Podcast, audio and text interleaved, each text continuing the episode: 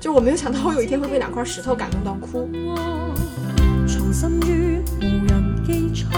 我们要用具体的事物和人去对抗这种虚无主义。对吧？你可以是一个有机生命体，你甚至可以是一个无机生命体，你可以是三维的，你可以是二维的，你可以是任何东西。但是然后呢？我感觉就是有冗长的十几分钟，他就是在炫技。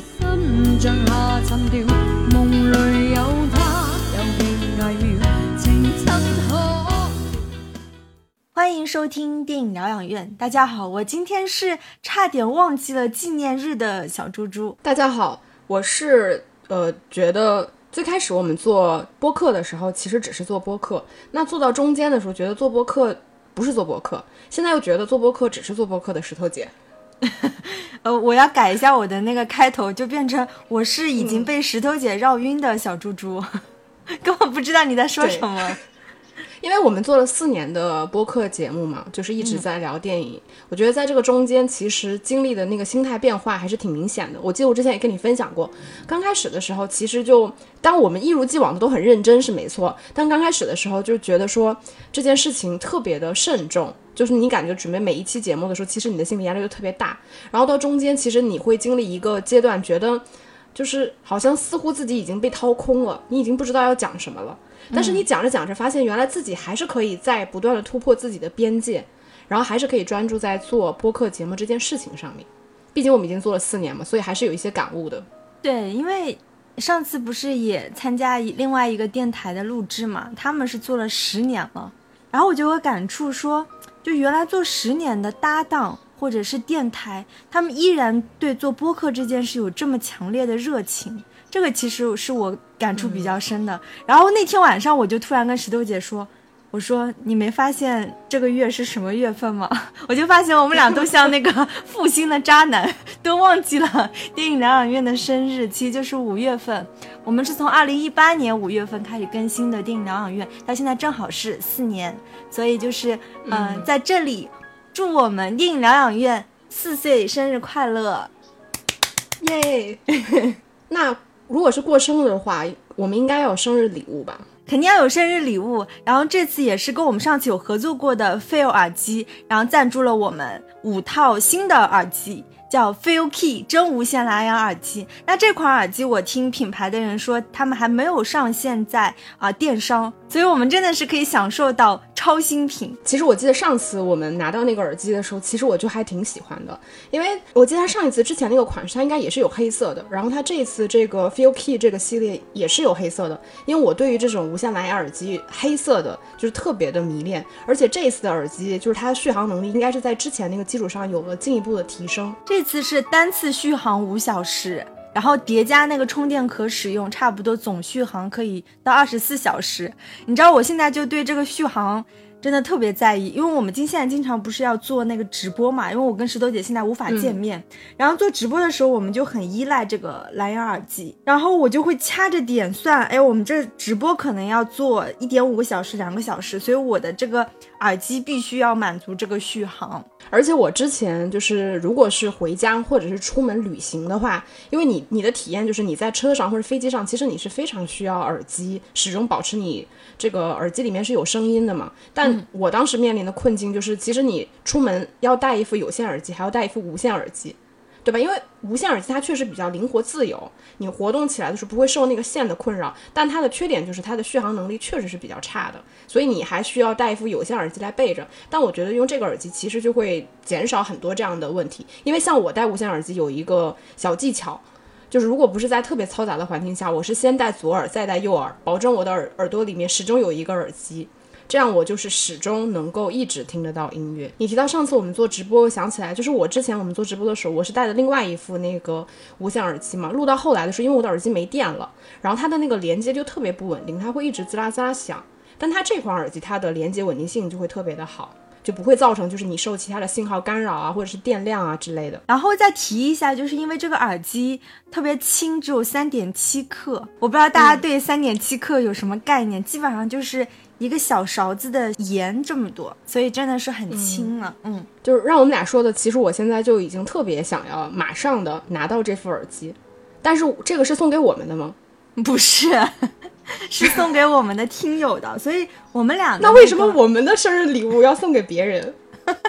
我我们俩的生日礼物只能等，就是上海解封以后，然后我们再去吃一顿大餐来庆祝一下。那我们这我们这耳机要怎么送给我们的听友们呢？大家可以关注一下我们文案里的入群方式，然后非常欢迎你们能够加入到我们可爱的听友群。然后我们会在六月一号儿童节当日呢，会在我们两个听友群里面，通过小程序抽奖的方式送出这五套 Feel Key 真无线蓝牙耳机。我也可以抽的，对吧？对对对对，那就好。那我们今天要聊什么样的电影呢？既然是庆祝生日，想必这部电影应该是我们俩都呃不一定特别喜欢，但特别有话讲吧。嗯。我们今天其实聊的这部电影，我觉得是近期其实，在影迷圈非常被大家热议的一部电影。包括这个电影，大家一直翘首以盼，说它哪天出资源呀？到底哪个字幕组出出的效果最好啊？就是其实基本上就是那种实时的一直在跟踪这个资源。包括它出来之后，大家也会第一时间的去讨论。然后它其实也算是我们近期比较少的聊的一部单片，因为最近上海疫情的关系嘛，其实我们一直在做专题。尽管做专题有做专题的乐趣，但是还是希望能看到一些非常好的、有意思的新片可以拿出来聊。所以我们讲了半天都没有讲这部电影的名字，《瞬息全宇宙》。对，然后是由关家勇、丹尼尔·施纳特导演的，并且由他俩编剧，主演有啊杨紫琼、徐伟伦、关继威、吴汉章等等。嗯。然后这两个导演就是关家勇和丹尼尔施奈特呢，他们其实是一对老搭档。我看了一下他们之前过往的片单，就比较有名的是二零一六年的一部《瑞士军刀男》，是那个保罗达诺和丹尼尔雷德克里夫主演的。我印象中里边雷德克里夫是演了一个就是死尸。就是它也是一个非常怪异的那个电影，然后之前还有就是一四年有部《奇异球》，跟同年有一个短片，就六分多钟的短片叫《可能性》。然后我今天其实还看了一下它那个《可能性》的片子，它是一部就是所谓的交互式电影，我觉得可以算是我们今天看的这部《瞬息全宇宙》，呃，另外一个主题的微缩版。它其实有点像是就是说你观众在看的时候，你可以参与这个电影的走向。它讲的就是一对男女两个人在吵架。这个女朋友要离开这个家门，这个时候他就是他要不要离开这个家门，还是他要留下来？就通过他不同的选择，其实你就会产生不同的这种人生分叉。嗯，其实是不是跟我们今天聊的这《春息全宇宙》的感觉有一点像？感觉就是几年磨一剑吧，然后终于到二零二二年，然后又是在疫情这么严重的当下。我听说他们的团队其实人很少，而且经常他们其实是要视频工作，可能一边开着 Zoom，一边就是要完成一些拍摄。所以我们能看到这部作品真的特别不容易。那我想先来问一下你，就是你。看完这个电影的第一观感是怎么样的呢？嗯，就是如果让你打个分的话，你大概能打多少分？十分满分的话，七分吧。第一遍看的时候，我真的是觉得特别乱和花哨，因为它特别抓眼球。因为我是放在那个大电视上看的，所以我会觉得啊，我的眼睛真的就是被它画面的信息，它是非常饱满和充斥的，所以我就一直在跟这个故事的节奏。就是看了怎么说，看的特别辛苦和累，所以这个电影你也是看了两遍？没有，我看了一遍。哦，我看了两遍。这个电影很长哎，一百三十九分钟哎。对，是有点长。但是因为我第一次看的时候，说实话，我我在看这个片子之前没有摄入过过多的信息，所以我刚看的时候，其实对它没有非常明确的预期。但看起来你就会感觉它跟你就最起码我今年或者说去年下半年没有看到过类似的电影，就是它的风格非常鲜明。就像你说的，它可能像一个信息大爆炸，然后做的非常的花哨，节奏非常的快，包括它的剪辑是非常炫目的，就是它给你的这个信息量是非常大的。然后，所以我第一遍观感是很好的。再加上，其实这个电影的风格其实非常的怪诞，它虽然搞笑，但是它又非常的怪异，对吧？但它里边有一些情感的部分呢，又挺质朴的，就是它也仍然会打动你。就我记得我第一遍看的时候，我就看着那两块石头滚下山崖的时候就开始哭。就是我没有想到我有一天会被两块石头感动到哭，然后到我第二遍看的时候，其实第二遍看主要是为了去做一些信息提取嘛，对吧？为了做我们这期节目。但总体而言吧，我觉得这个片子还是挺不错的，就可被解读的部分也非常多，所以它才能够在影迷圈里面，我觉得能够引起这么多的热议。对我也是很难得见到一部片子在所有的影迷群里面都如此受追捧，甚至是他不是一度传消息会被引入到国内嘛？然后一开始说是什么博纳引入，马上辟谣，后来又说是华纳引入等等，就是关于他的这个公关新闻，一天内就可以出三篇，所以看得出，感觉是国内的影视公司就是实在是太没啥干的，就开始蹭热点吧。对对，我也是这样感觉，因为这部电影就是看完大家都知道，它是讲一个亚裔母女和解的故事。对吧？抛开这些啊科幻的元素，那情感的部分就差不多是这样。然后我就发现，哎，为什么最近好莱坞那么喜欢拍亚裔题材，而且就是涉及到……哎，为什么呢？我也觉得很奇怪，因为就在一个月之前，我看了同样是 A 二十四出的另外一部叫《杨之后》，杨就是我们中国人姓杨的那个杨，然后它的那个英文的名字就是叫 After Young。那部电影其实也蛮推荐大家去看的，只是说它其实也是一部科幻片，而且是一部人工智能的科幻片，特别奇妙，它又特别东方元素等等，我我就不剧透了。那我就想起来，也是今年早先我是看了另外一部由皮克斯出品的《青春变形记》，那部《青春变形记》就是也是讲一个亚裔母女和解的故事，因为它是皮克斯出产的那个动画片嘛，所以这俩母女俩就变成了红熊猫，各种。对战、对打等等，然后最后也是和解，基本上是一个强势控制狂的一个母亲的人设，跟一个叛逆不走寻常路的女儿的人设的对抗，就跟这部《瞬息全宇宙》有一个呼应。我今年目前为止啊，现在是几月份？五月份看到的能排就前十的电影就是这三部亲子关系，基本上都是亚裔题材亲子关系。然后我就发现，是不是好莱坞像什么这种皮克斯啊、A 二十四啊等等，他们已经没东西可拍了，然后就会把注意力说去挖掘一些对他们来说更神秘的、更东方主义的，或者是更边缘的一些题材去挖掘呢？这个我也不好说，我觉得可能要看这几个这几个电影它整体的主创构成吧。对他们主创构成确实是有亚裔，就是包括导演，嗯，尤其是核心人物。对对对，是这样子的。那我们接下来就来聊一聊这部电影吧，就是我们可以还是分优缺点来聊一下这部电影。但是聊这部电影之前呢，还是要跟大家说，因为这个电影就是如果你不剧透，你来听节目，其实你可能是你你也不知道我们在说啥，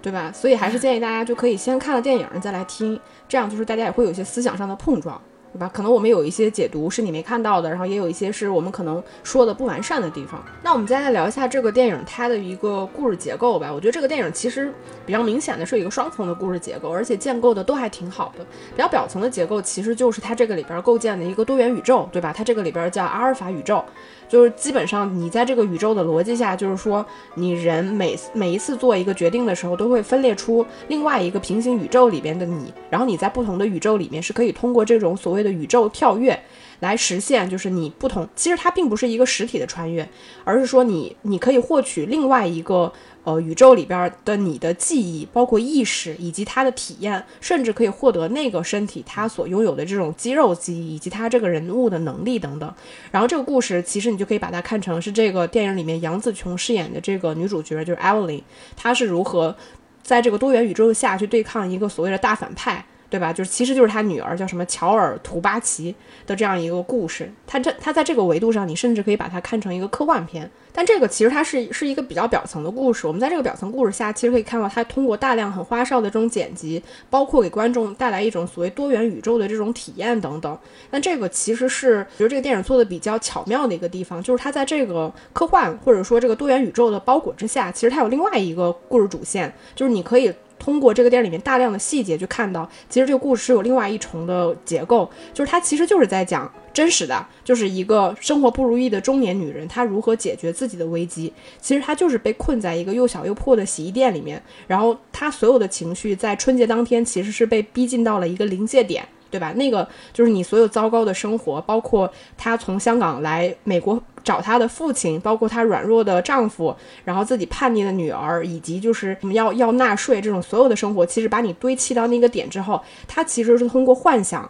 然后来实现了生命里面的无限可能。然后最后他才发现，哦，其实我哪怕经历了无限的幻想之后，我最后仍然会选择我当下的亲人，然后我仍然会直面我生活的困难，以此来获得体验和新生。然后我为什么会从这个维度去解读呢？就并不是我过度解读，这个电影里面其实有大量的细节告诉我们这个故事的成立度。首先，就这个电影里面，你记得就是她她的老公就 Women，，然后就告诉她说，宇宙跳跃这个方法其实本身就是 Evelyn 发明的，然后包括她在所谓的那个多元宇宙里面所有的人物和细节，其实大家如果仔细看的话，就会发现它其实都来自于它电影前面大概十几分钟那个那个空间里面的人物。和事物，其实基本上前面那十分钟，它即使在就是告诉大家说 Evelyn 她的生活是什么样的，但同时也带入了很多的人物跟细节道具，后面其实都是在他后面所谓的多元宇宙里面有出现的。比如说那个洗衣机上面那个塑料的眼睛，对吧？那个是 Women 他自己。老喜欢买那种东西贴在那个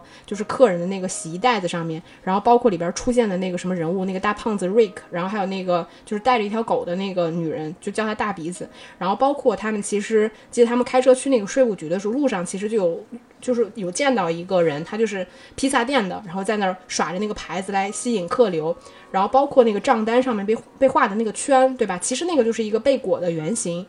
然后包括那个审计员他吃的那个饼干。然后以及那个审计员受伤的左手等等，他面对着一个无法被归类的账单时候的所有的幻想。然后除了这些电影里面的细节，其实它有很多的部分在提提示我们，就是这种想象的可能性。比如说镜子这个元素，电影开场的时候其实就是一个镜子，一个圆形的镜子，然后里边是一家三口非常开心的在生活，对吧？其实那个本身它就是一个幻想，因为我们知道在现实生活里面，Evelyn 她的生活状态不是那样的，那个是来自于她自己的一个幻想，包括就是到。下一个镜头，我们看到就是一家三口那个幻象消失之后，然后下一个镜头其实就是威门他从镜子里面走了出来，其实就是带给观众的信息，就是威门他会把一个镜像的呃幻想的东西带过来，然后再到就是一家三口，就是 Evelyn 带着他的父亲跟威门他们三个人到审计局的时候，让他照镜子，才开始实现了所谓的镜像跟分裂，然后到再到电影最后面，我们能看到说 Evelyn 他。到了审计局，他在照镜子的时候，对现在的生活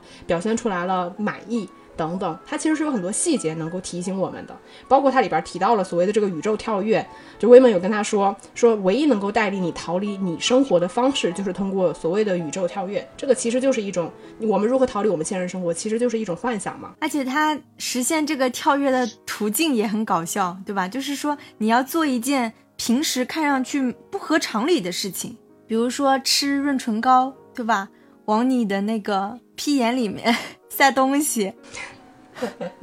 还有就是要跟你的那个仇人，他正在他正在伤害你，你要对着他非常热忱的说“我爱你”。哦，对，对吧？所以你能看出，就是他他不是说那种什么硬科幻，对吧？他想实现那个所谓的宇宙跳跃，他不是说你要成一个特别什么。金属感呢，特别夸张的那种交通工具，它其实真的就是通过一个脑子当中的那种幻想。然后我听说当时拍摄的时候，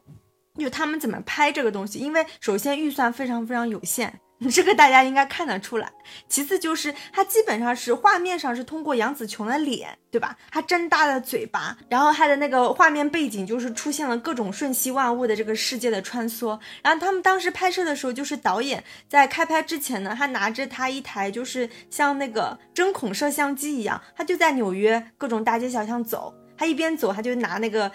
这样延时摄影就拍，所以那些其实是真实的纽约街景，然后通过一些后期的那个特效处理，然后当时杨紫琼她演的时候也是，她是包裹在三块 LED 屏幕之间，然后去演她奔跑，然后嘴巴张大的那个样子，然后最后通过后期合成的，所以我就感觉真的这个主创团队的脑洞特别大，他通过这种方式就让大家很好的去理解说，哦，他现在是在。宇宙穿越哦，他现在在做这件事情，而且就是就像石头姐说的，所有每一个这种道具、事物、细节，甚至是人，其实我们在每一个宇宙里，我们都能对得上。就大家对这个人是有概念的，对吧？那个男的，他之前在那个宇宙当中是做厨师的，他就算他穿越到这个厨师里面，我们知道他那个帽子里面是有一个那个浣熊的，所以大家非常就是，虽然我说看着乱，但是乱当中你是能每个人都能找到一条线索去。继续刚看这部电影。我觉得这个电影它其实是挺有巧思的。是在于说，你比如说，当他想玩一个高概念，比如说我如何完成穿越的时候，他他所设设置的这个方法是，你要做一些所谓生活里面不常见，就是小概率事件。它其实是通过这个小概率事件来实现一种所谓的这个信息传递，对吧？但是你映衬到你现实生活里边，你比如说像 Evelyn 这种，他如何打破他生活的困境，或者说我们打如何打破我们自己常规的生活呢？其实你还是要去突破，去做一些你日常生活里面不会做的事情。对吧？你才会去打破和突破你的生活，所以你就能看得到他在玩高概念的时候，其实他也能够嵌套到他现实这这一层生活里面来，而不是说他把他现实生活这一层架空，然后他只是去拍一些高概念，也不是。他相反，两个空间我觉得结合的是相对而言比较好的。对，就像你说的，就是他并没有架空很多东西，他每一个人物设置，甚至是每一个行为。甚至是镜头的跳转，它其实是有很强的这个逻辑性的。然后我看完这个电影的时候，我就会觉得他真的好厉害，因为他他会用那种很很具体的事物去解释很很深奥的哲学理念。其实这母女俩之间的这种对抗，正好体现了两种就是人生观和哲学观的差异。那我这个只是我个人的观点啊，如果就是我们的听众当中有那种。哲学系的学生，哲学系的老师可以真的跟我讨论这个问题，因为我会觉得这个女儿某种意义上代表的是一种虚无主义者，然后这个 Evelyn 呢，她她代表的是她存在主义母亲的这样的故事。就比如说像这个 Joey，他认为这个宇宙是无目的性，所以最终会湮灭。所以他推断出，那既然说我们整个人类就是活动整体都是无意义的话，那个体的生命也是没有意义。那既然如此，他就否定了生命的意义，对吧？他就是陷入了一种悲观主义，因为他觉得所有做的事情都是徒劳无功的，所以他就放弃了这种主观的努力。他把所有的这一切悲观主义、虚无主义的东西，他用一个很具体的就是一个很黑暗的背果，对吧？因为你你要跟我讲什么，这是虚无主义，谁懂虚无主义？但是，他他通过这些台词，对吧？因为有有有一场戏，就是在一个感觉怎么说，呃，亮度上特别亮啊，甚至有点过曝的一个一个一个空间里面，然后那个 Joey 就跟他的母亲 Evelyn 他们两个有一场对话，然后就指出，他说，其实我不是想毁灭这个世界，我只是想毁灭我自己。那所以。呃，Joey 他就是一个很很彻底的这个虚无主义者，所以他要让所有的人，包括他自己，都吸入这个黑暗的贝果，以此来结束整个生命，甚至是整个人类活动。那 Evelyn 这个母亲呢，她某种意义上，她也会承认说，生命在客观上和宏观上。是没有意义的，因为他俩母女俩一度在这个空间，他们俩是达成和解的。但是为什么就是后来艾 v e l y n 她自己又就是反水了呢？因为我会觉得，因为她从主观上和微观上，她找到了自己的意义，就是这个就是非常典型的存在主义者的观点，因为他觉得人可以自负意义。那举个例子，就是说，比如说我这个生命对于整个地球、对太阳系，对吧？或者是他们俩在那个。不适合生命生存的那个星球上，他们俩就是两个石头。那的确是，就是我这个个体对于很大范围的宇宙来说，确实是没有意义的。但是我对于，比如说我的父母，对于我自己，对于我朋友，那则是有意义的。就是我们要用具体的事物和人去对抗这种虚无主义，就是所谓的方法论嘛，就是存在主义者的那个观点，就是说人就是行动的总和。我们要自由选择，自己负责，所以我会觉得，那艾 y 琳她最后反水的那个方式，她其实特别具体，因为包括她对待她，就从多重宇宙当中的这些人物，就比如说，她给那个特别喜欢鞭子的那个男人，不是。变成了一个 S M 的道具，戳他的屁股嘛。然后他给那个之前要靠那个浣熊才能做饭的那个厨师呢，他就是给他曾经在另外一个宇宙跟他一样是那个厨师同事，只能靠浣熊做饭的人，他站在了他的肩上，然后依靠就是拉他的头发去指导他做一些事情等等。我会觉得他就是 Evelyn，他最后不是开了那个天眼之后嘛，他从利用他从其他宇宙里面获得的这些经验技能，让。通过具体的事物让别人获得幸福，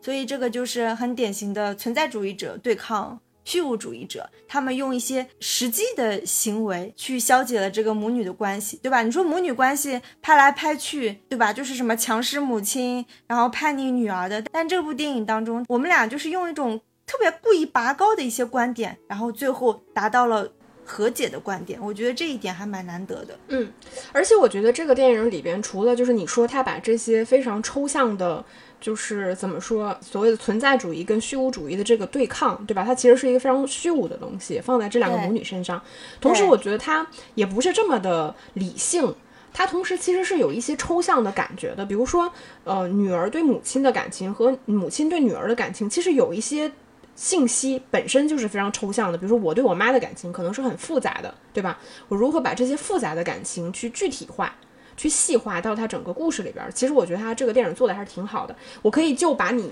这个高利益的东西，我觉得再往下拉一层，就是可以再低一点，可以去聊一下这个电影里面，我觉得它整个在主题上多元性。就比如说你说到的这个母女对抗，其实它本质上我觉得它是两个女人的独立的叙事主体的故事线。当然比较表层的其实就是杨紫琼这条线嘛，对吧？这条线我觉得大家可能也是可能很多人很喜欢的一点。其实它这条故事线我觉得是非常具有实验性的。就是她其实是把一个女人她的个体体验跟中年危机，就是其实就是杨紫琼她自己作为一个武打女星，全球最知名的女明星之一，对吧？她自己的平行宇宙，把她自己作为一个所谓的研究标本，然后把她这一生铺陈开来，然后在关键的时间节点里边去做一些不同的选择，然后把她作为不同选择里边这个人生面貌展展露给我们看。然后借此来完成一部电影，对吧？我们其实所有的体验，绝大多数的体验吧，其实是来自杨紫琼她自己个体的体验的。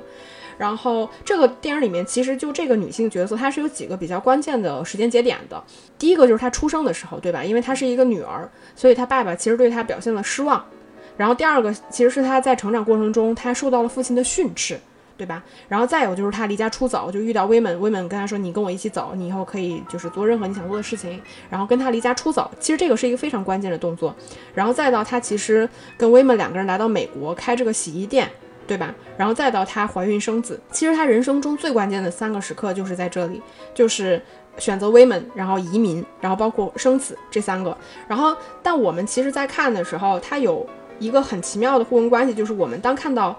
呃，一个 Evelyn，她的生活非常不如意的时候，她第一次穿越其实是来到了，就是几乎可以映衬到现实生活里边杨紫琼她自己的生活经历。里边去一个女明星如何通过就是学习练练习这个武打，然后成为了就是众星捧月的这个明星，然后也没有选择当年那个可能会给她带来平庸生活的男人等等。这条线其实是她自己故事主线以外最主要的一条线。然后她同时加入了很多就是杨紫琼自己真实的那个呃片段，对吧？她可能是在红毯上面呀接受别人的采访啊等等，然后非常的华丽，非常的令人羡慕。然后她同时其实也映衬到她自己真实的。在这个年纪里边可能会遇到的一些困境，就是我们前面提到的那些等等。但我们能看到他，像你说，他如何去解决这些困境，落到这个电影里面，其实你能看得到，他第一次在生活里面出现了一个，就是就是他当他能够去进入另外一重宇宙的时候的，带他的那个引领者的角色，其实是他自己的丈夫，就是她丈夫其实是被另外一个时空里面威门穿越过来，然后跟他说你。可以去做另外一件事情，对吧？但她做这件事情的同时，其实她是对她，她其实下意识的动作是杀死了她现在的丈夫，然后换了另外一个，就是她想象中可能跟她丈夫截然不同的另外一个形象，就是一个身手矫健、非常具有男阳刚气质，而且非常聪明机智的这么一个男性。因为我们看威门他这个里面的角色，他一出场的时候，他的声音其实非常尖锐的。他最开始说话的时候，我甚至没有分清，就你光听他的声音，可能会觉得这有点像是女性的声音。就是他声音就透露出来，他不是那么的阳刚，对吧？尤其是在他说中文的时候，然后但他幻想出来这个男性其实就是一个非常矫健的。其实这个本质上在现实生活里面就是他对现在现实丈夫的失望。我们能看到他这个里边所有就是杨紫琼这个危呃 Evelyn 她她所面临的三重危机，第一个就是他女儿的这一重，就是他跟女儿这个关系的疏远，他意识到的危机其实是来自他女儿的这种反抗和追杀，对吧？就是他，他想象中的这个女儿，在所有的宇宙里面都一直在寻找他，一直在杀死他，对吧？这个其实是女儿对母亲的这种反抗。然后第二重危机，其实就是说，她所有的不幸都是来自于她现在的这个老公，对吧？这个男性。然后第三重危机，其实就是来自她父亲的危机。就是他父亲其实。因为他在现实生活里面，其实他是没有办法获取他父亲的这个认可的，包括他其实也也是在试图去逃离和摆脱他父亲对他的这种无形的控制，但同时他又想获得他父亲的这种认可，这个是他在现实生活里面所遇到的这个三重危机。到映衬到他自己的这个多元宇宙里边，其实我们就能看到，一个是她丈夫的这个，就是相当于他这三个最亲的、最亲密的人的内核都是被换掉了的。对吧？其他不同宇宙空间的人来，然后他通过跟这些人的互动，然后来实现自我的一个救赎。其实他这里面就是换掉的那个丈夫、老爸和女儿当中，我最喜欢的就是他换掉那个老爸，对吧？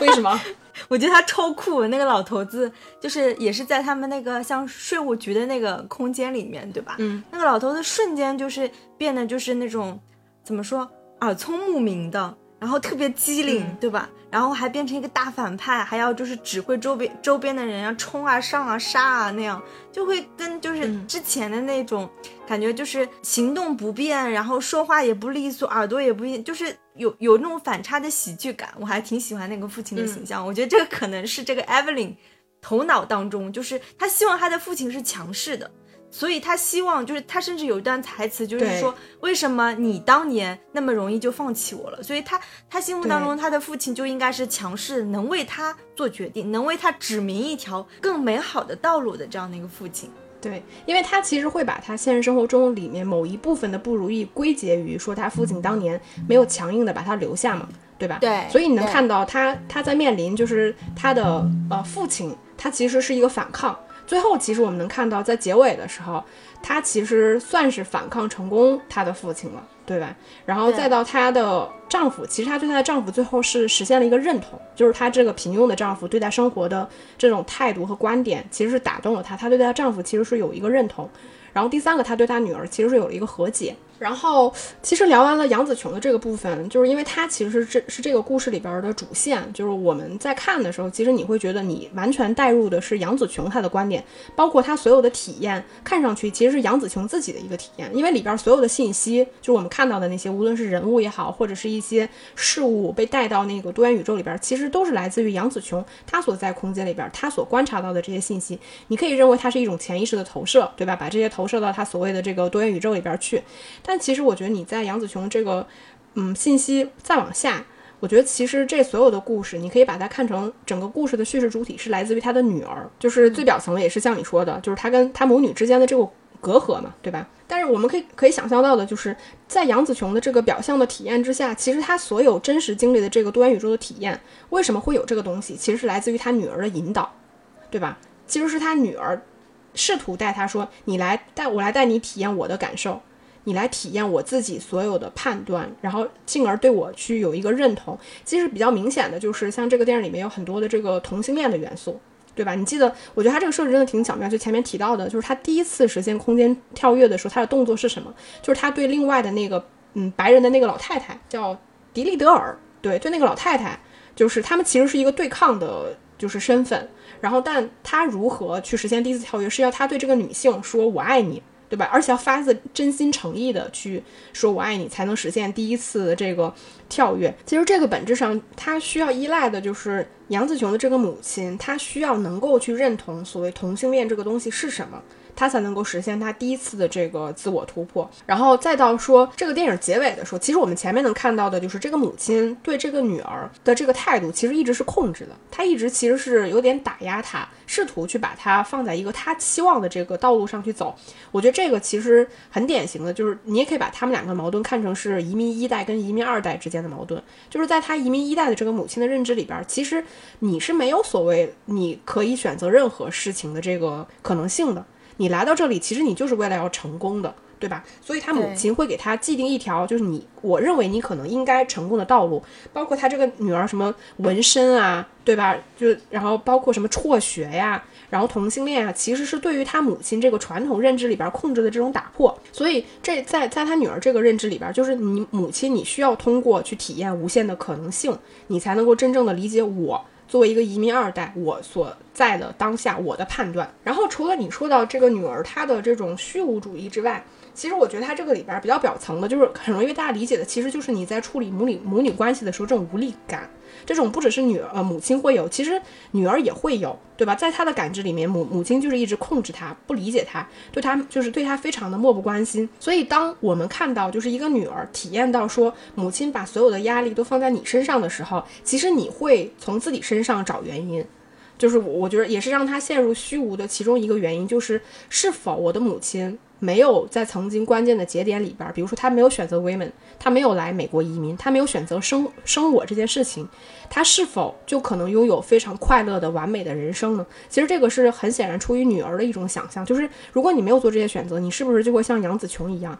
你是不是就会变成一个大明星？你是否就能拥有非常愉快的这种呃生活体验等等？但从女儿这条线来看，就是最终她如何解决她自己的这套所谓虚无主义的危机，我觉得就是要母亲作为一个移民一代，她没有这种就是所谓你可以成为任何人、任何事，你可以做任何你想要的这种想法，到她能够去说出来。到结尾的时候，她跟母亲说，就是我见过了，我也经历过所有的这种可能性之后，最后我仍然选择你，生下你作为你的母亲，这种才能最终打破她女儿的这种所谓的。我觉得困境吧，然后再到我觉得这个电影里面，我们说他其实比较明显的是在做一个移民二代的精神危机。就第一个就是他身份认同的问题嘛，就是这个比较表层了，就是这种中国式的家庭结构的禁锢，跟他所接受的这种美国自由主义这种精神的碰撞，就是一切皆有可能。其实这个话，就比如说，你可以把它抽象成，就是你其实，在多元宇宙里边，你是你其实可以抽象成任何。形态的，对吧？你可以是一个有机生命体，你甚至可以是一个无机生命体，你可以是三维的，你可以是二维的，你可以是任何东西。但是然后呢，对吧？你可以成为任何形态，你可以成为任何人。这件事情，然后呢，对吧？你还能做什么呢？就是最终到下一步的时候，其实你要面临的就是一切都会消失，一切都是虚空，其实一切都是抓不住、留不住的。在这种情况下，我要去哪里，对吧？我们所以我们能看到他女儿选择的可能就是自我湮灭，然后解决方案其实就是你前面提到的。是他母亲所所谓用他的这种存在主义，就是你不要说你可以做任何事，就是你要做的就是你要面临，你要解决你当下面临的这个问题，结果其实不重要，但是过程和选择很重要，就是你不要说。不要想为什么，你要做的就是先做出选择。对，你就不用想你的生活现在有多么糟糕，对吧？多么上有老下有小的那种糟糕，什么丈夫不爱你等等。你要做的就是你现在把你面前的这个税务账单给搞定，你要把你的材料给补交了，其实就是这么简单。这就是存在主义者的方法论。嗯。然后我我突然想提一句，我觉得这个电影里面，因为它主要的人物就那么几个嘛，对吧？它这个里边的男性设置，我觉得可以大概看一下，就是她。父亲那个我觉得没什么好说的，主要是她丈夫的这个角色，就 Women 这个角色，就是除了前面提到他跟他老婆的这个关系之外，然后还有一个就是你能看得到，他看上去像是这个女人她命运的一个拐点，包括好像她似乎她的不幸是这个男性制造的，对吧？但是能给她带来人人生变化的，其实也是这个男性。但我觉得这个电影里面有一点特别有意思，其实。这个她的丈夫就威门跟她女儿之间是几乎是零互动的，也没看到他们两个人之间有所谓的这种矛盾冲突，对吧？其实他们两个之间没有什么这种交流。她女儿的交流其实基本上是来自于跟她母亲的。但这个电影里面其实有一点非常有意思，就是我前面提到的，就是你记得那个有能力的那个威门，他最终是如何死掉的？因为我们能看到这个电影里面到大概一个半小时之后，就是威门就是有能力的一个威门，他其实已经被杀掉了。对吧？在她现在这个空间里边，就只只剩下那个就是她无能的真实的那个丈夫了，你记得吧？然后，但是她那个有能力的丈夫是怎么死的呢？其实就是她的女儿 Joy，然后在另外一个空间里面杀了她那个丈夫。对，这个地方其实就挺挺微妙的。你是暗示你觉得这里面其实也有点就是弑父吗？他他这个动作肯定本身是一个弑父嘛，对吧？嗯，但这我我倒不是想过度解读说他为什么杀了他那个有能力的父亲，我我看上来，我觉得他更多的是一个剧作的考虑，就是他需要要让那个无能的威门留下来陪 Evelyn 去解决接下来的危机，要用他的方式告诉他说，你不是只要用暴力，不是只要反抗，你需要用什么方法。我只是觉得他那个动作蛮有意思，因为他这个里边。她的丈夫跟她的女儿其实几乎真的没啥互动，你能看得出来，她丈夫始终是一个更包容的角色，对。但是她那个有能力的父亲却是被她女儿杀掉的。就是我我自己会觉得，在这里面，这个呃，无论是有能力还是无能力，还是那个就是跟功夫明星杨紫琼搭讪的那个大佬 women，其实他们都是绿叶。我甚至我并不觉得，就是说，在这个 Evelyn 整个多重宇宙或者多重人生当中起关键作用的是这个男人。当然了，你你不能说啊，她呃，她嫁给这个男人，跟他一起去了美国。但是本质上，我觉得更强调的是这个 Evelyn 她自己的人生选择。她也可以不是 Women，她可以是 Tom，她是可以是 Jack，对吧？我觉得她更对，真的更多的是一个一个绿叶的成分。所以至于他是谁，也没有那么重要吧？不不不，我觉得她，我觉得她丈夫的这个形象还是挺重要的。就是首先，我倒是认同你，就是这个男，你不能去从男性的这个角度说这个是什么所谓就是父权，对吧？你什么依赖父权什么这种。但是我们能看到，他其实在他某一些就是时空里面，这个里边除了就是真实的 Evelyn 这个空间，还有我们所谓的这个女明星空间，其实它是有很多个，就是他在展现的其他的可能的空间，比如说他可能是个厨子。对吧？然后他可能是一个戏剧演员，然后他可能是一个就是披萨店的这个宣传的这种店员什么。然后包括他其实因为在某一些时空里边，他因为没有跟这个 women 结婚，所以他其实是没有女儿的，对啊，他在某些空间里面其实也是没有 women，是的。但是我觉得他这个关键节点，我还是认为说他。第一次带他，就是所谓的，就是你产生镜像，能够进入多元宇宙里边的这个角色，就是 women 这个角色很重要。我觉得最重要的角色是他杀了这个男性的这个动作，这个是其实是蛮重要，因为在他的这个宇宙里边，其实他是认为他不幸的原原因是因为他跟这个男性结合了。是是，这个是 Joey 他的。怎么说是人人生宿命的一个归结点嘛，对吧？你说一个人产生，他肯定是要有父亲有母亲的。但是我觉得，如果只从 Evelyn 这个角度，刚刚你也提到，其实他在多元宇宙当中，他有电影明星，对吧？京剧艺术家，做厨师，还有那个手指都是热狗。其实，在那个宇宙里面，他的伴侣就是那个税务局大妈。也就是说，在那个宇宙里面，他其实是一个是一个女童。对吧？所以那你说这个 women，他并不是说在每一个宇宙他都跟那个 Evelyn 在一起。其实我觉得这一点也处理的挺好，他没有那么烂俗，对吧？如果你特别烂俗的话，你就会发现他在每一个宇宙里他都跟这个男人生活在一起。那倒是没有，所以我会觉得他更多的是绿叶。但是我觉得对于 Joey 是不一样的，对，因为 Joey 他的父亲跟那那肯定是必须要存在的嘛。就是如果那个时空里边是没有 women 这个角色，他其实就是没有 Joey 这个角色的。对，然后我觉得可以，就是借着你前面聊到，就是说这个存在主义跟虚无主义它的构，就是两两类观点的这种算什么冲突对抗，对吧？对对。之外，我觉得它这个这个电影里边，其实它有一些很微妙的设计，我觉得挺有意思的。因为其实所谓的这种多重宇宇宙，它的观点其实就是说，它就有点像是说，当你就是薛定谔的那个猫嘛，对吧？当你打开这个盒子的时候，如果说。当你打开的一瞬间，分裂成了两个宇宙，一个宇宙里边猫是活着的，一个宇宙里面猫是死了的。这个时候就叫平行宇宙，对吧？然后，但是随着你每一次在这个时间节点里面做出不同的选择的时候，其实它就会分裂出这种平方级的这种差别，所以你才有了无限种的可能性。但我们看这个电影，它很显然并不是完全严格的按照说你所谓的这种多重宇宙去进行构建的。如果你真的这么严格的话，不可能每一个时空的杨紫琼都都年纪长相都差不多。随着他的人生阅历的差别点，其实他可能差别是非常非常大的，对吧？但我们至少看起来，这些杨紫琼，呃，视觉上都是差不多的。但他这个里边，我觉得有一些很能自洽的地方，就是他提到的，就是这是一种统计学上的必然结果，对吧？这个就是他，呃，就是 Joy 他能够自圆其说的一些观点。就比如说，为什么这件事情发生在你身上了呢？这是统计学上的必然结果，因为分裂出无数个结果，你是其中某一个结果，你刚刚好是这个结果。对吧？所以他就把这些东西完美的圆上了，就看上去是一些很不经经不得推敲的东西，但他在逻辑上能够实现自洽。然后包括我觉得他这个电影里面做的比较好的一点，就是我们前前面提到的，就我很喜欢的那两颗石头。它这个里边，我觉得它。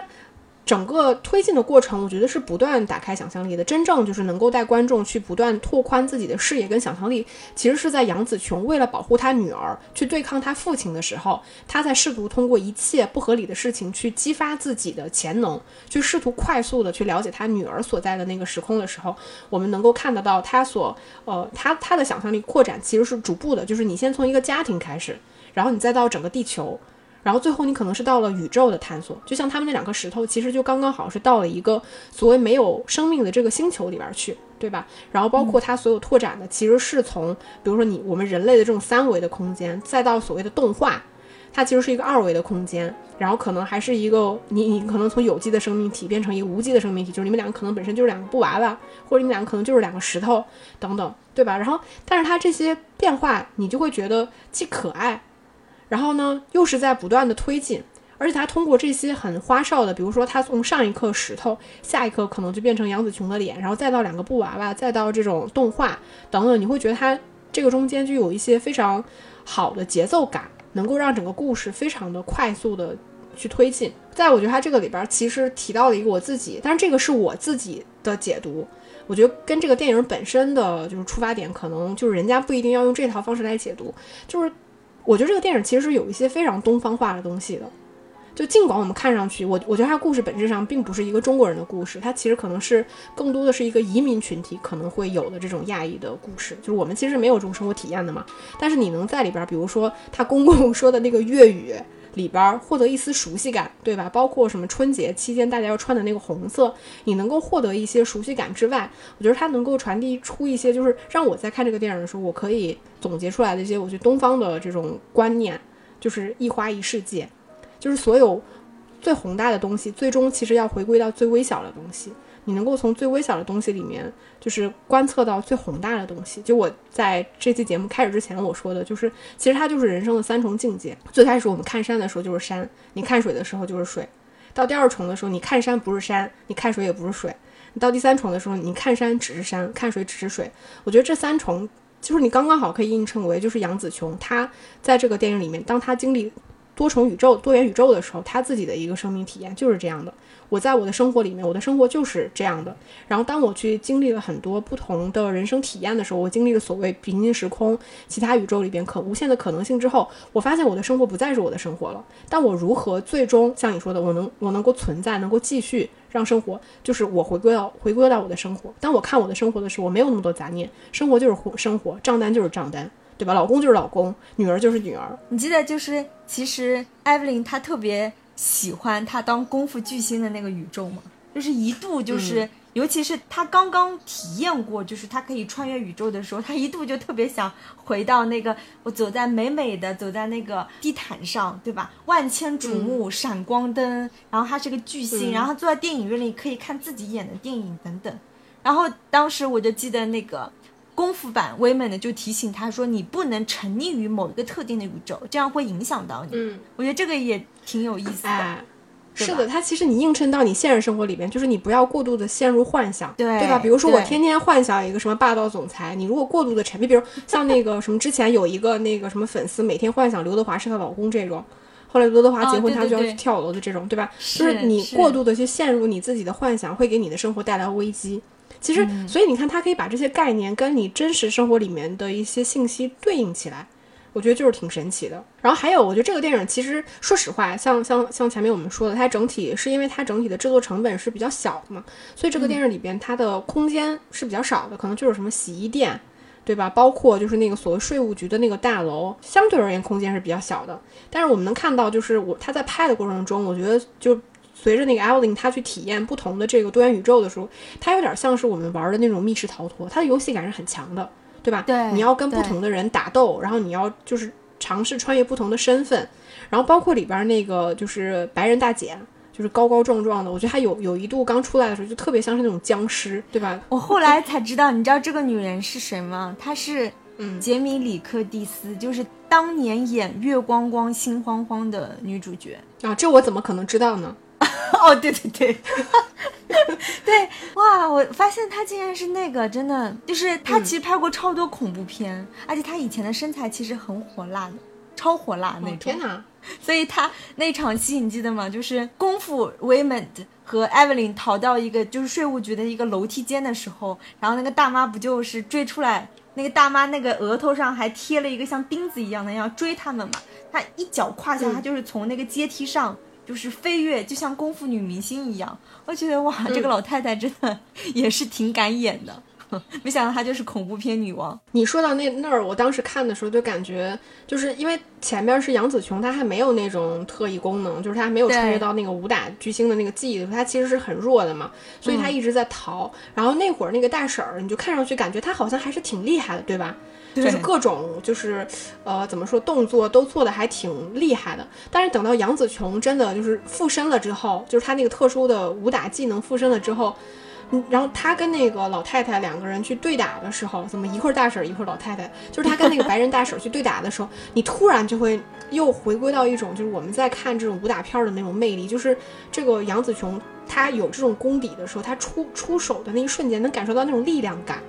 我觉得这种东西真的是很微妙。记得我们之前聊那个十环的时候，就上汽的那部电影的时候，当时我记得我也提过，就是那个电影怎么样你不说，但当。当一个就是像杨紫琼这样的武打女星，当她出招的时候，你就会能感受到，人家拍这种动作戏真的是好看，就是对，她是有真功夫在身，对对，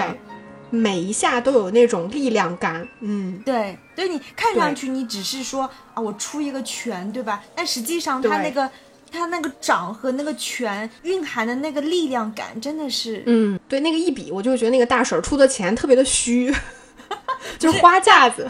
对对对，大婶是属于蛮力，对吧？就是我我比你壮，我就能推倒你。嗯，但是那个功夫巨星肯定是不一样，对吧？人家讲究的是技巧。嗯，正好问一下你，就是他这么多宇宙当中，你最喜欢哪个宇宙？我最喜欢哪个宇宙？我觉得我最喜欢那个呃热狗手的那个宇宙。我也是，我也喜欢那个宇宙。那个真的太不知道，就是我觉得这个真的是因为两个导演是做广告出身的，不然他们怎么能想到这种东西？就是人的手如何变成热狗。然后你看那个两个人，就是原来就是 Evelyn 他在看电视，就是非常浪漫，两个人在那儿唱歌跳舞的时候，然后到他那个热狗的宇宙的时候，两个人如何表达对对方的爱意？就是吃对方的那个手，对吧？还有那种蛋黄酱要露出来的那个样子，你就想说这个恶趣味真的，这个我觉得正常导演应该是很难想出来的。对，真的就是他那个宇宙里另外一个规则，就是因为你是那个热狗手嘛，所以你做什么事情都只能靠脚。你就会发现这里面就是那个白人大婶就是会用脚弹钢琴，白人大婶哭的时候眼泪掉下来的时候，你就发现艾薇琳是用脚给她是一个脚上去。对对，然后 那个就，然后但他他很巧妙的，就是你记得那个大大婶儿在弹琴弹钢琴的时候，她的左脚是被包扎的。然后在她现实生活里面，其实那个大婶，就我有注意，那个大婶她其实左手也是受伤的，就是她都有这种，就是就是她在在细节上还是比较注意的。而且，但你就我觉得很微妙的，就是你你就会觉得这个场景非常的荒诞，因为这个这个空间，这个宇宙空间，我觉得是最荒诞的。在这个宇宙里面，就是 Evelyn，其实她又是一个就是拉拉。然后他前面其实对这个大大婶儿的感情是很抗拒的，然后也是随着他就是不断的往后走，他才能够去接受、去拥抱这个女性。然后，但你你会觉得非常可笑的一点就是，我如何表达对我爱人的这种就是关怀啊，什么为他擦泪啊，就伸出那个脚，真的太好笑了。对，还要互啃手，这个对，就是我接接受你了，就是我们两个人互啃对方的这个这个热狗。真的太搞笑，因为这个电影里面我们能看到，就是因为导这两个导演都是拍广告出身的嘛，嗯，所以这个电影非常的花哨，就是你包括他很多时候的那种就是镜头感，其实我觉得那个是挺挺挺像广告的。是，就是尤其是太对，就是大量的这种人物脸部特写，不停的去切换的时候，其实那个是非常广告，因为广告本身就是可能十几秒、几十秒很短的时间里面，它需要呈现呈现大量的信息，所以他们也可能比较习惯这种非常快节奏的这种非常视觉化的表达方式。就是你像这个电影里面，就是人物的对话尽管也有啊，但是其实真正给大家留下深刻印象的，我觉得应该是它形式上的这部分东西，就是它能够以这种就像我们说的什么恶热狗这种，它其实。非常恶趣味的东西，它可以是想象力啊，但它其实也非常恶趣味，对吧？但它又很搞笑，然后他又能通过这些搞笑的东西去表达一些很严肃的、很深情的东西，然后能够消解掉这些严肃性。我觉得所有这种，我们之前没有特意聊过大分歧，就是像他们这种导演，就是特别的喜欢去用一些就是很独特的视觉化的东西去消解一些严肃性的东西，就是非常的后现代。而且这里面我我还特别喜欢的一个点就是。就是他们做厨师的那个宇宙里面，对吧？他那个同事不是上面其实是有个浣熊，因为我是特别喜欢那部电影，就是叫《料理鼠王》。哎，那个其实明显就是感觉这个电影就是 Evelyn 这个宇宙空间就是 Evelyn 自己创造的，因为所有的东西都按照她的认知去发展的。因为明明她她女儿跟她老公说的是对的，人家是料理鼠王，对吧？她非把人家幻想成是浣熊，幻想鼠，对浣熊鼠王。最后我们看到的真的就是幻想鼠哦，对，结果真的是特别可爱，对吧？它就是相当于是拆穿了那个厨师，然后那个浣熊还被抓走了，对吧？关在一个像监牢里一样的东西，然后就被抓走了，就就特别逗。我觉得这边也也其实能看出这两个导演吧，或者这个主创团队就是特别有那种迷影情怀，对吧？他们就是致敬了，比如说《料理鼠鼠王》，然后还致敬了就是。好多场武打戏啊，对对对，二零零一那个星星的那个，还有敖德萨阶梯，对呀，对，然后甚至还有一些那个，呃，说是功夫巨星跟那个大佬威猛相遇的那场戏，特别致敬王家卫，就花样年华的那个 那个感觉，是有一点，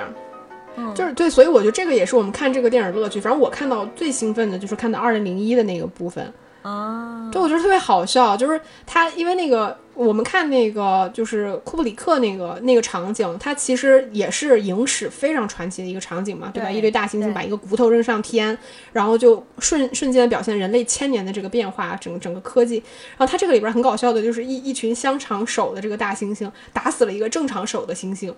对吧？这个最终就就对，就变成了一个这种什么生物学上的这种选择，适者生存，就是他把这些很严肃的这种什么人类的文明都消解掉了。而且他这个里边就是有什么子弹，对吧？本本身已经子弹变成了那种什么塑料的那个眼睛啊，包括他这个里边，我就可能最被大家就是说的就是那个贝果，对吧？那个黑色的贝果。就是贝果到底代表了什么？因为它贝果里边其实是我们看到它虚无的那个背背后其实是一个黑洞嘛。因为黑洞这个东西就是它能够吸吸收一切，把所有的东西全部都吸进去，让一切的东西都变变成没有，对吧？但是它把一个贝果放在那儿，我觉得这个就挺有意思的。你觉得贝果是什么？我我觉得他他选贝果真的就是，比如说他没有选一个普通的圆形的一个面包，因为我们知道面包它其实是。很软的，对吧？它里面它其实因为经过几次发酵之后，它其实是很有空气感。开始上料理课了，上 对，知道你最近在做面包。但是 贝果它奇妙的点就是贝果它其实很硬，相对来说它比任何其他的面包，它的空气感是最少的，也就是它最实，它只有中间那个圈它是空的。所以你就像人，就是你想被。被吸进这样一个虚无主义的贝果，那你就是被，真的是灰飞烟灭，因为你没办法在这个 贝果里面再找到空气，再找到生存空间，所以我会觉得还挺巧妙，就就是我是从料理的角度 去解释了这个贝果，嗯，因为我我是觉得说它首先原型这个设计就挺有意思的，因为它这个里边就他女女儿 Joy 她有提到说这个贝果是怎么来的呢？对吧？他是可能每天就是有一天非常无聊，他把所有的东西都放在了这个贝果上，因为在他的这个宇宙里面，他其实无所不能的，没有所谓的这种什么实体啊，对吧？什么什么东西，他全部都加到这个呃贝果之后，这个贝果坍缩了，其实就变成了一个黑洞。其实我们知道，就是真正宇宙上所谓的这个黑洞也是这么来的嘛。然后它能够吸收一切，就是我们能看到这个原型，其实在他现实生活中里边出现的时候，是那个审计员在他的账单上面。标了一个重点，就是这一页账单你解释不清楚，对吧？他其实画了一个黑大大黑黑的圈，然后这个其实就是那个女人当下面临的这个困境。然后这个我觉得就是到了你说的那种情况，就是当我们面临这样困境的时候，你要怎么走？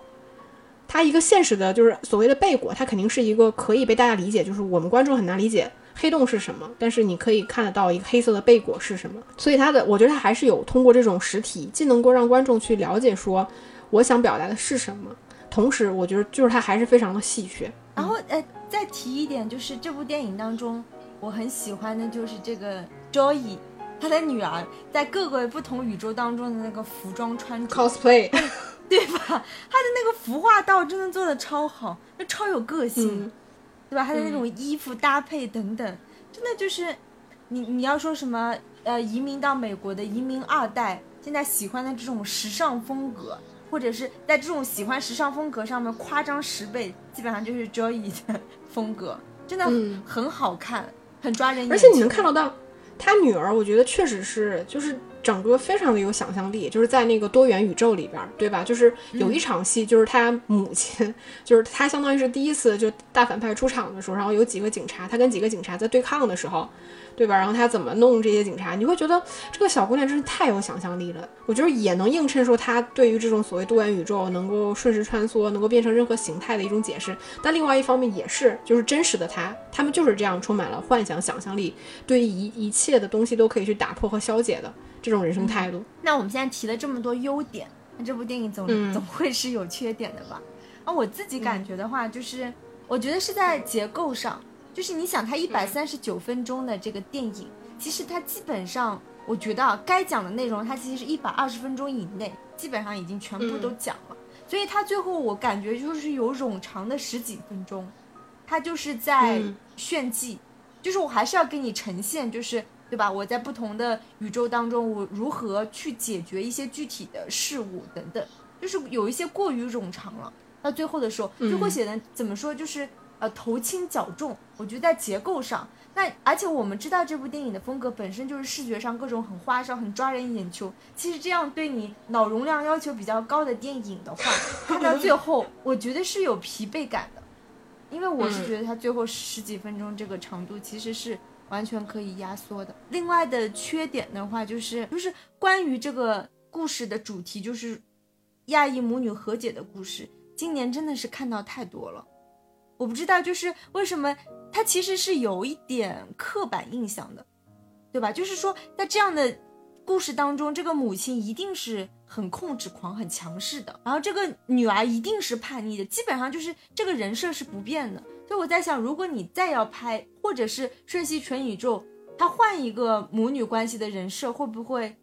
一样呢？就是他同样也是可以拍多重宇宙，但是这个母亲可不可以不是一定要强势呢？嗯，感觉这个也不是缺点，对吧？这个是一种畅想，对，但是也是缺点，就是有一点老套吧，就有点刻板印象吧。我我会觉得这是一个好莱坞对东方主义它固固有的想象。你会发现，他十几年前，那十几年前，你说李安也也不是好莱坞拍的。我的意思就是说，可能十几年前、二十几年前，就是西方人、好莱坞人对这种啊亚裔的形象是这样的。你会发现到现在二零二二年。他们对我们的固有印象还是这个样子，就这种东方式的家庭关系啊，东方式的这种情感关系。但是我我自己感觉，有就反正就是，嗯，有人诟病他的一点，也是认为说这个电影它的形式大于它的内容表达嘛，对吧？因为，但我觉得这一点可能是因为它的外表确实过于花哨了，倒真的不见得是说它的内核很空虚，或者是。很浅白，很假，我觉得倒也不见得。但是至于你说说它的刻板印象，我我倒是真的没觉得。我反而觉得说这两年的电影，就是无论是像主流像还是像 A 二四这部电影，其实它并不是多么的主流的电影。我反而觉得说他们其实已经在关注一部分亚裔群体的这种。呃，生存状态，但是你非要让美国人拍的电影来关关注中国人的生存状态，我觉得这显然不合理。对对，就是他们能关注到的，其实是一些移民群体他们的一种群体感受。我就我就觉得其实已经挺难得的。所以你说刻板印象，我我还真觉得说这个，尽管我没有这样的生活体验，但我觉得这个应该是很多就是移民群体他们自己共同的这种生活体验。中的一部分，只是说可能这个主题它更容易被表达，所以可能很多的电影是选择了这种主题，它更容易被提取出来。对，是的，更容易被提取。对你就像你是一个创作者，不管你是亚裔的，因为他这个创作团队就是一个是亚裔的嘛，一个就是一个纯老外，对吧？所以如果我要提取这样的一个内核的话，选取这个角度是最容易的。嗯。是的，然后我说一下，我觉得这个电影的一个优点吧，我觉得可以接着你刚才说的那个。其实我倒不是觉得说这个电影它的内核很空虚或者很假，我，但我觉得它主题其实表达的，我比较认同的就是，我觉得相对而言它是比较粗浅的。其实这个电影并不难理解，它只是拍的花哨，就是它并没有很深奥的东西，就是说你看完一遍，你觉得我不能理解。其实没有这种东西，而且这个电影其实它的成功，抛去那些很花哨的部分，其实我觉得它是非常依赖杨紫琼这个人的，就是她这个女明星她的身份，以及她自己的个体体验。因为我们知道杨紫琼其实她她其实是个亚裔嘛，对吧？马来西亚人，但是他其实有过这种生活体验，就是他如何在中国成功，对吧？然后这样一个武打女星，包括她粤语，然后也说得很好，普通话也说得很好，然后英语也说得很好。然后其实我觉得我们观众在看很成很大一部分成立的原因是你当你看一个女明星她去饰演一个普通的女人的时候，她如何去幻想她其他的人生可能性。我觉得这个里边其实是有几重的这个关系。就是如果今天不是杨紫琼来演，比如说她换成另外一个人，我觉得这个电影其实很容易失色的，因为它其实真正比较容易抓人眼球，或者说它在多元宇宙里面非常重要的那条线，就是她成为武打明星的那一条线。包括这个电影里面有非常吃重的这种武打戏，所以你可以，我觉得这个电影我自己后来看下来，我觉得它应该是融入了很多杨紫琼自己的这种生活体验。反正这个电影能成功，我觉得也很依赖于她她自己，就是观众对这个人物本身就是非她表演的部分。而是他人生经验和人生体验那部分的成立，还有一部分，其实我觉得这个部分是见仁见智吧。就是这个是我自己的一个感受，就是其实这个电影九十五分钟之后，就是我们前面说，就是 Women 她有能力的那个 Women 被杀掉之后，然后比较软弱的她现实生活里面这个丈夫一直陪着 Evelyn，然后用爱唤起就是 Evelyn 对自己的这种选择的认同的时候，其实这个到后面这个部分，其实我自己不是特别的喜欢。但我只能说我不喜欢，我觉得它在逻辑上是可以自洽的，因为这个电影其实我们能看到的就是它其实前面一个半小时的时间里边，它看上去其实是非常花哨的，然后节奏非常快的，但它其实看上去是癫狂的，但本质上其实它是一种非常理性的方式在处理它前面所有的剧情，对吧？你我们我们前面提到的，无论是他的个体体验，还是他所有的节奏，以及他情感的变化，其实他都是经过精密计算的。它是一种绝对理性下的癫狂，你可以这么理解。然后，但等到她丈夫，就是你势势必在就我们说她女儿这条，其实她就是女儿的这种感受。当你绝对的虚无到了一定程度之后，你如何收回来？就是你在逻辑上你是可以通过我们说的，你做一个存在主义的选择，你面你就是以直面你现实生活里面就去做那个选择。来解决这个现实的困境，它在逻辑上可以自洽，但是在就作为我的观感上面，我会觉得它很难一下子收回来，因为我的情绪已经到那儿了，我一直在顺着你非常癫狂的这种情绪在走，但是你最后突然以一个非常简单的粗暴的方式告诉我说，你不要去想那些，你就是给我做一个选择的时候，就是我的情感上会比较难。认同，就我的理性上我觉得可以，但我情情感上做不到。我觉得这个是，所以你看到后来的时候，你会觉得为什么他在处理就是奥德萨的那个阶阶梯那个阶段的时候，就是他各种去对抗那些人，去试图去抓住他女儿的时候，你会觉得拍的特别的潦草，就是因为他前面没有处理过这么复杂的戏份，因为他前前面相对而言是经过比较精密计算的。就像杨紫琼，她可能会面临几个不同的打手，对吧？比如说那个那个大鼻子带着那个狗，或者是两个 gay，对吧？就是还被插着那个东西的时候，就是它其实是相对而言比较经过精密计算的，它的节奏感会非常好。但当你去面临一个大混战的时候，你会觉得说，就是它它不是我前面体验的那种精密计算过的癫狂的感受，而是一种混乱。然后你没有办法把我收回到一个呃非常具体的判断里边去。我觉得这个是我自己观影的一个体验。我我赞同你说的这一场戏，我觉得这一场戏好像创作者与其说。他是在逻辑上或者是内核上做衔接，倒不如说他其实已经想好了，他要拍那样一场武打戏，就是他已经想好了他要这样拍，所以我才就是这样设计。因为你能看出那一场就是在那个税务局里的那个戏，就是那个那样子的阶梯吧，T 字形的楼梯，特别像中国古代的那种武打片，甚至是周星驰的武打片，就类似的桥段我看到过好多次，对吧？就是。就是你人要往上走嘛，那你就是阻力在上面，然后你就得杨紫琼这个 Evelyn 或者是这个 Women，她要阻止其他人往上走，所以她就是会出现在这个楼梯上混战的戏，它是一个非常视觉向的一场戏，所以我就觉得它剧情上就像你说的，这是一个 bug。就是他这场戏，我自己就是我想吐槽的最后一个点，我觉得也是这场戏，但我觉得我最不满意的一点是这样的，就是比如说像就是。呃，Joy 这个角色，他如何最后回归到现实，对吧？其实是他母亲给了他一个具象的选择，是吧？就是你要直面你现在的困难。但我们知道的就是，其他那些脑门上画着就是黑色这个被裹的，也就是他女儿这些拥趸者，其实他们本质上也是这个虚无主义的拥趸，对吧？我是崇尚虚无主义，我认为我的生活是没有意义的，对吧？但最终这些人是如何在这场戏里边被？我觉得被收服的其实是这个 Evelyn 这个角色给了他们一个他们所欲望的满足，你记得吧？比如说那个美国大婶儿缺爱，你给她一个抱抱。然后那个那个男的他可能就是什么，就是他那个类似于像他打工的那家主人，他是一个 SM 者，然后你给了他一鞭子，对吧？就是他其实解决这些虚无主义这些人的方式，其实就是给了他一个很具象的欲望的满足。对对，这个，然后就能平息这些人的怒火。我觉得这个部分就是他在逻辑上很难自洽的东西。就比如他女儿也好了，他女儿的虚无主义并不会有一个绝对具体的原因，是说我因为跟我母亲的关系不好，或者是我没有得到我母亲的爱，那我母亲抱抱我我就好了。其实他并不是这样的。所以当他在那场戏密集的去处理大多数人的这种情绪满足的时候，会觉得其实他处理的相对而言是比较潦草的。对，这场我觉得不好浅。嗯嗯，今天这部电影真的，我们聊了特别多的优点，然后当然也聊了一些缺点，但总体来说，其实我跟石头姐都是比较喜欢这部电影的，还是比较值得去看的。尤其是在当下，感觉整个电影行业特别低迷的状况下，能有一部就是值得我们去讨论，值得我们再去费这个口舌的，真的挺不容易的。而且我发现这个电影就是它是挺有魅力的，就是有一种千人千面的感觉，就是它可能信息量太大了，以至于说不同的人看这部电影的时候，其实他看到的维度和横切面是不一样的。就包括我觉得男性看这个跟女性看这个电影的感受可能差别都非常大，所以还是一部挺神奇、挺有魅力的电影的。因为你刚刚说千人千面嘛，其实我也看到一些就是、啊男性影评人的一些观点，对吧？他们就是比如说他们对 women 的看法，觉得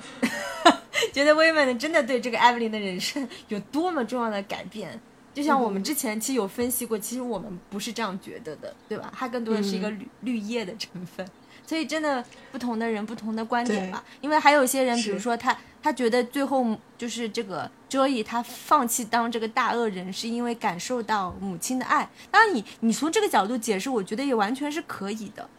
对吧？就是你不从哲学上什么虚无主义、存在主义，就是说你从一个还是比较纯粹的一个家庭的情感内核当中，我我觉得也是嗯可以这样解读的，所以还是。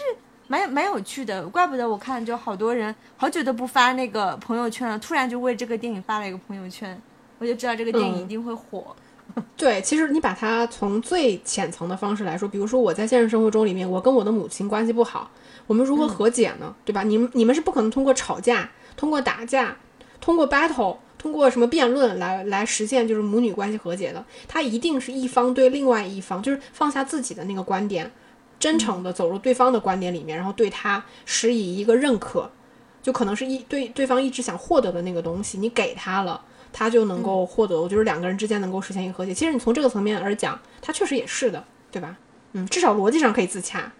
嗯嗯，好呀，那我们今天的节目就差不多聊到这里了。然后，嗯，呃，大家有什么想法，可以积极的在各个播客平台底下给我们留言，跟我们互动。别忘了这期的那个奖励，对，对，在六一儿童节之前要加入到我们的听友群哦。那我们就下期再见了，拜拜。拜拜。